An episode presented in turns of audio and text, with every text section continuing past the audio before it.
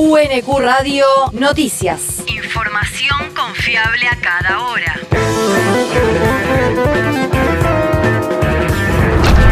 El clima. El Servicio Meteorológico Nacional anticipa una jornada con tormentas por la mañana, chaparrones y lluvias por la tarde-noche con una temperatura máxima de 17 grados.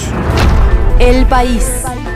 La actividad industrial PYME creció en junio el 2,6% interanual. Según el relevamiento difundido ayer por la Confederación Argentina de la Mediana Empresa, el contraste frente al mes de mayo registró un retroceso de medio punto porcentual. El informe también indicó que el uso de la capacidad instalada de las empresas de la muestra se ubicó 2,5 puntos por encima de mayo. Los niveles más elevados se dan en maderas y muebles y los más bajos en metal, maquinaria y equipo y material de transporte. Según la CAME, en junio hubo problemas de demanda y el consumo se mantuvo firme durante todo el mes, aunque las complicaciones de la industria pyme fueron fundamentalmente para producir. La región.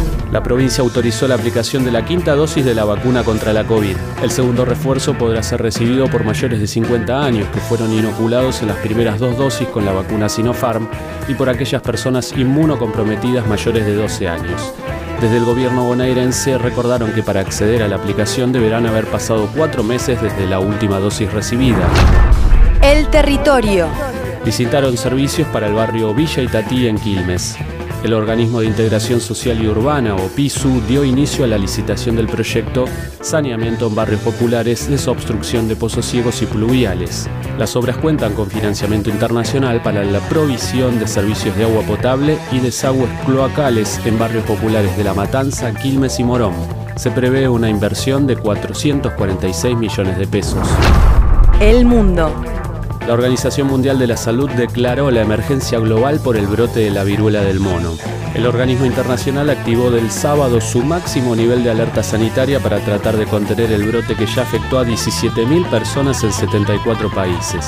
El ente recomendó limitar los viajes de las personas portadoras del virus, de las que presenten síntomas compatibles y también de aquellos que son contactos estrechos de casos positivos. La universidad. Continuidad de becas UNQ 2022. El Programa Institucional de Asuntos Estudiantiles informa que el periodo de solicitud de continuidad de becas para estudiantes de la Universidad Nacional de Quilmes será del 1 al 12 de agosto. Aplica a quienes actualmente estén percibiendo becas otorgadas a través del programa y deseen continuar con el beneficio en el segundo cuatrimestre de 2022. Como condición deberán haber aprobado al menos dos materias en el primer cuatrimestre o bien aprobado una materia más una pendiente de aprobación e inscribirse a cursar materias en el segundo cuatrimestre del año. Para más información se puede ingresar a la web de la universidad en www.unq.edu.ar. El deporte.